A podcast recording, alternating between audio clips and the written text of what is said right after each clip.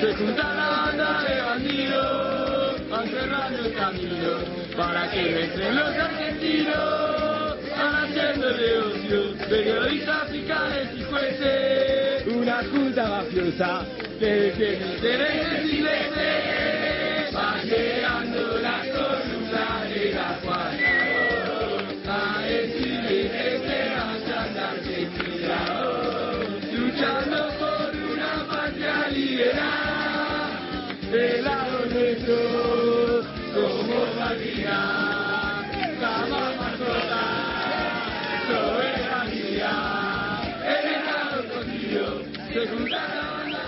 Si así empezamos, ¿cómo estará la columna de Gustavo Campana? El último día de junio de 2016 y a través de un decreto, Macri terminó con una ley clave. Y acá pido permiso para clavar el freno de mano porque en estas primeras palabras apareció un dato que la verdad no hay que seguir naturalizando. En esta Argentina que últimamente se volvió experta en asimilar situaciones anómalas, inauditas, insólitas, inverosímiles, porque el presidente de la nación, hasta donde uno sabe, no es un emperador, salvo, salvo que goce de la complicidad de todo el poder real en cualquiera de sus versiones, política, judicial, empresarial, mediática. Y a nadie le molesta que la Constitución, la verdad, tenga el mismo valor que, que un papel, qué sé yo. Es el mismo espacio que se cansó de alterar el orden democrático con, con decretos matando leyes viejas o generando reglas de juego nuevas con un mecanismo que usó con gesto monárquico entre el 2015 y el 2019. Dicho esto, podemos seguir. Porque, amparado en la excusa de la búsqueda de inversiones, Macri modificó la ley de tierras rurales, la 26.737, que fue aprobada en 2011, claro, sin el apoyo del PRO, y que ampliaba los límites para la compra de campus y favorecía la expropiación, la de espejos de agua y otros recursos por parte de ciudadanos extranjeros. La norma, impulsada por el kirchnerismo hace 12 años, ordenaba que el 15% del total de las tierras rurales del país podía ser extranjerizada.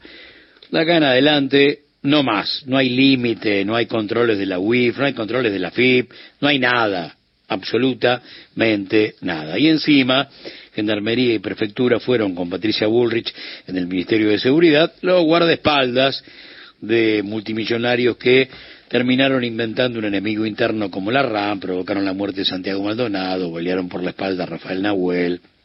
Dicho esto, a recordar que Río Negro se comporta como una provincia ocupada por el Principado de Lewis, pero que ahora, ahora el hombre está acompañado por capitales de Emiratos Árabes y Qatar.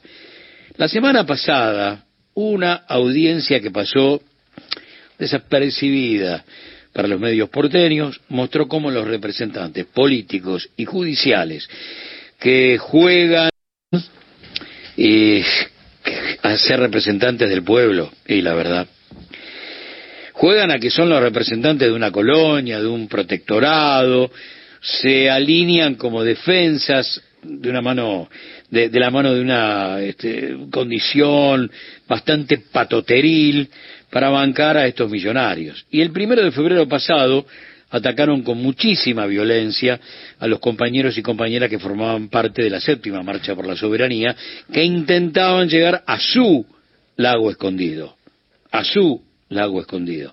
Y el resultado fueron 11 personas malheridas y hospitalizadas. En la audiencia del miércoles, no nos enteramos de esto en, en Capital, se escucharon las imputaciones por la agresión de ese ejército privado que banca la corporación británica Hayden Lake de, por supuesto, el inglés Joe Lewis, contra los manifestantes.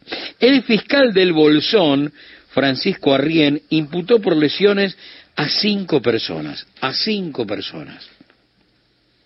Tenía a disposición horas de material fílmico. Tenía a disposición miles y miles de fotografías, pero dijo que solamente pudo identificar a cinco. Ya está. Puso el foco en, el ataque y tampoco tuvo en cuenta ni organización, ni premeditación, autores principales, secundarios, instigadores, organizaciones, jefes. Por supuesto, y pido perdón por el infantilismo, Arrien no habló de la complicidad de la policía, que sacó una especie de platea preferencial para observar el ataque sin moverse y tampoco realizó tareas de inteligencia sobre, bueno, qué iba a suceder, nada. El operativo de seguridad de la marcha estuvo dirigido por altos jefes de esa misma policía, por lo tanto contó con el aval del gobierno provincial, que es otro eslabón en esta loca cadena de impunidad. Los imputados fueron los hermanos Nicolás y Enzo Pucci, Elvesia Hernández y Víctor Hugo Arádena, Araneda, ahí va, defendidos todos por el abogado José Luis Blanco y Cristóbal Bauer. El quinto acusado fue Andrés Saint Antonín y es defendido por Juan Ignacio Sarmiento. Vamos a emprolijar un poco esta cadena de nombres. Blanco es el principal abogado de Hayden Lake, o sea, es el principal abogado de Lewis. Muy bien abogado que representa a este magnate en organizaciones que operan sobre intereses inmobiliarios, forestales, turísticos y rurales de grupos locales y transnacionales. Pero también, también, más allá de ser abogado de Benetton, de Lewis, de Máxima, Sorreyeta, y de familias reales como Emiratos Árabes y Qatar, Sarmiento es parte del estudio jurídico familiar que banca desde hace mucho tiempo a los intereses terratenientes en la zona del Alto Río de Chubut. La pucha. Un solo ejemplo para saber quién es quién en esta historia de entregas, y payismo y sumisión extrema uno de los sicarios imputados, defendido por Sarmiento, es Andrés Saint Antonin. El día del ataque cargó contra una mujer. ¿Recuerdan ustedes la fotoperiodista de la agencia Telam, Alejandra Bartoliche, a quien embistió con su caballo y la arrastró varios metros? Bueno, Antonín es un operador de negocios rurales y ganaderos en toda la Patagonia, hijo y hermano de expresidentes de la Sociedad Rural de Bariloche, que él mismo integró durante mucho tiempo. Gerente general de estancias de las familias reales de Emiratos Árabes y de Qatar, que tienen como asesor legal a quién? A su abogado, eh. a Sarmiento. Sarmiento también patrocina a Antonina en juicios contra la comunidad mapuche, aledañas a la estancia que administra en el alto río Chubut, al sudeste de Bariloche. Como ayer un puñado de millonarios maneja a su antojo un punto clave para la discusión del futuro como la Patagonia Argentina.